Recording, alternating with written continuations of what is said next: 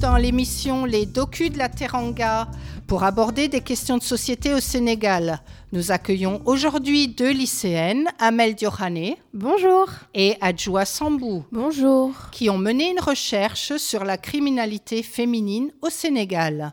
Pour commencer, pourquoi avoir choisi ce thème? Alors tout d'abord, merci pour votre invitation. Donc la criminalité féminine au Sénégal, c'est une réalité dont on parle peu et qui est assez éloignée de notre quotidien. Donc on a décidé de porter nos recherches sur ce sujet pour enrichir nos connaissances et aussi pour approcher une nouvelle filière d'études qui est le droit. Donc pourquoi au Sénégal? Car nous sommes toutes deux originaires de ce pays. Donc ça nous tenait à cœur de porter nos recherches sur celui-ci. Et euh, on était vraiment intéressés à l'idée d'aller sur le terrain et d'interroger des personnes sur euh, ce sujet de la société. Vous devez vous demander pourquoi on a porté nos recherches sur les femmes. Donc c'est parce que nous portons un intérêt commun aux droits et aux conditions des femmes. Donc vous vous êtes penché sur le traitement des femmes détenues dans notre pays. Pouvez-vous nous éclairer sur cette problématique? Alors, euh, on s'est penché sur cette question tout simplement parce qu'elle nous permettait de construire un plan assez large. Il est sur euh, trois points. Donc, premièrement, on s'est intéressé aux causes de la criminalité féminine. Puis, on s'est posé la question euh, de la prison avec sa mise en place et la place de la femme dans celle-ci. Et enfin, nous nous sommes intéressés à la réinsertion des femmes dans la société sénégalaise. On a en quelque sorte, à travers notre plan, retracé le parcours d'une femme détenue, des causes de son incarcération jusqu'à sa libération. Et c'est d'ailleurs ce plan qu'on a essayé euh, d'illustrer dans notre jeu de société, jeu de loi. Oui, c'est vrai que vous avez créé un jeu de société. Parlons-en. Pourquoi avoir choisi de créer un tel support pour retracer le parcours d'une condamnée? Le but de notre travail, c'était vraiment pas de garder les informations pour nous, on voulait vous les partager avant tout. Et faire un jeu, ça me permettait de parler de ce sujet grave de manière amusante. Ça nous permettait également de rendre de manière plus attractive nos résultats et aussi de proposer notre travail à une plus grande tranche d'âge, car il y a ce côté ludique qui plaît à tous. Du moins on l'espère.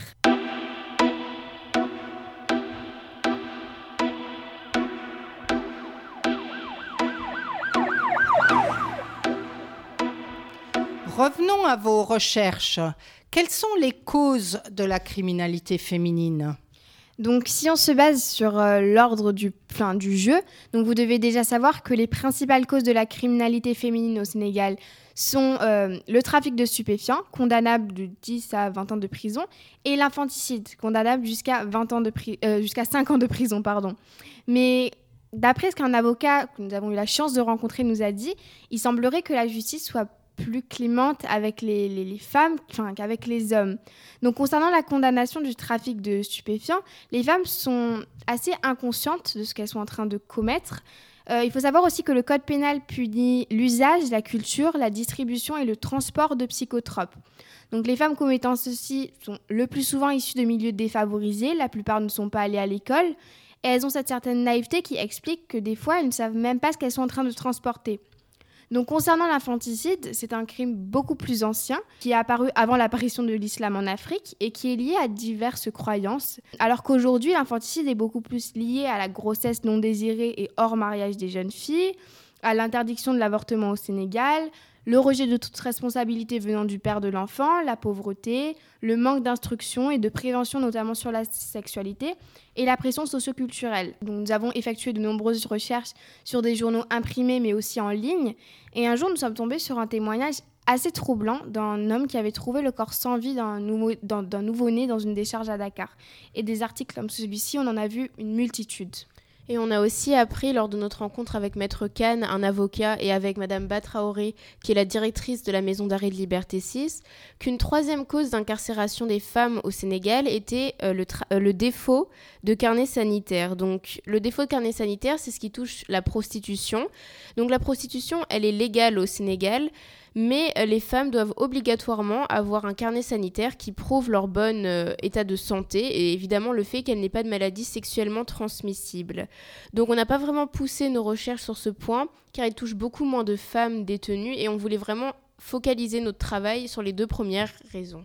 Vous avez parlé de votre visite à la maison d'arrêt de Liberté 6.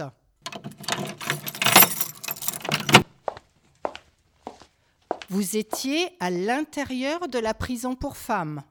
Euh, oui, dans un second temps, on s'est intéressé donc à la prison avec euh, sa mise en place au Sénégal et euh, la situation de la femme dans celle-ci. On voulait, on ne voulait vraiment pas faire un travail, tout un travail sur la criminalité féminine sans poser un seul pied dans une prison. Donc c'est pour cela qu'on a contacté Madame Batraoré, qui est la directrice de la maison d'arrêt de Liberté 6. On a réussi à la rencontrer et ce qui nous a surpris déjà quand on, est rentré dans les locaux, c'est qu'on croisait les femmes détenues dans les couloirs. On était un petit peu stressés, mais Madame Batraoré nous a mis tout de, suite à, à l'aise et elle a répondu gentiment à nos questions qui portaient notamment sur l'ambiance dans la prison, le nombre de détenus, etc. On était venu avec beaucoup d'a priori car il faut savoir qu'on avait lu un grand nombre de rapports avant sur les conditions d'incarcération déplorables des, détenus, des détenus au Sénégal et Madame Batraoré a accepté de nous montrer certains lieux donc on a pu voir euh, un salon de coiffure, on a pu voir une petite salle qui sert de lieu d'échange et on a également pu voir l'infirmerie. Donc tout ça nous paraissait être en bon état. Euh, il y a eu un moment marquant dans la journée, c'est lorsqu'on a croisé euh, une jeune fille métisse qui devait avoir notre âge. Et la voir ici a été. Enfin, j'ai trouvé ça très touchant et je pense que c'est un petit peu la même chose pour toi, Amel. Oui, on s'est senti tellement proche d'elle, mais à la fois tellement éloigné, en sachant que nous, on est en plein dans nos études et elle, les circonstances de la vie ont fait qu'elle se trouvait privée de liberté. Ça m'a littéralement bouleversée de la voir euh, comme ça. Oui, on a même voir que les détenus avaient l'air d'être bien encadrés. On a pu voir une assistante sociale, on a également pu voir deux infirmières et une dame d'un organisme extérieur qui euh, s'occupe de l'alphabétisation des détenus. Ce qu'on a vu et entendu, c'était certes positif, mais il s'agit que d'une facette de la réalité quotidienne de la vie en prison. Et surtout, une maison d'arrêt n'est pas du tout représentative de toutes les autres prisons euh, dans notre pays. Exactement. Parlez-nous de la réinsertion des détenus.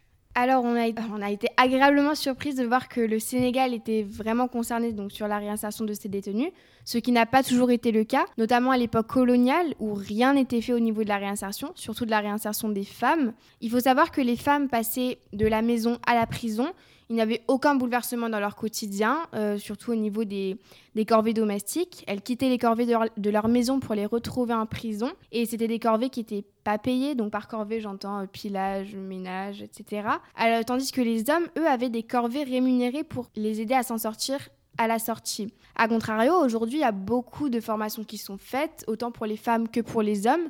Je me rappelle d'ailleurs quand nous sommes allés à la prison de, à la maison d'arrêt de Liberté 6, à côté de celle-ci, on a vu une boulangerie de la réinsertion, où si je me souviens bien, 14 détenus y travaillent et ils vendent leur pain pour euh, gagner de l'argent pour leur sortie. Il y a aussi plusieurs associations qui sont créées, comme l'ASRED, qui aident à la réinsertion des détenus. Nous arrivons au terme de notre émission. Je vous laisse conclure en indiquant quelques pistes pour la prévention. Donc ce qu'on retient finalement de cette étude, c'est que le Sénégal devrait peut-être revenir sur les euh, causes de la criminalité féminine au Sénégal. Donc il devrait offrir une plus grande sensibilisation à la population et faire cela permettrait de diminuer le taux de criminalité au Sénégal et par conséquent de résoudre un autre problème qui aujourd'hui se pose dans le milieu carcéral qui est la surpopulation, qui touche certes beaucoup moins de femmes et beaucoup plus d'hommes, mais qui a aujourd'hui un gros poids euh, dans ce milieu. Par ailleurs, on s'est rendu compte que ce sujet revient sur la question de la légalisation de l'avortement au Sénégal, en sachant que l'infanticide est la deuxième cause de criminalité ici. Mais il faut savoir qu'un collectif de femmes juristes sénégalaises essaye d'ouvrir le débat sur ce sujet, mais il reste quand même assez tabou et dur à aborder. Merci, chers auditeurs, d'être restés à l'écoute. Merci à Mel Diorhane et Adjoua Sambou d'avoir répondu à notre invitation.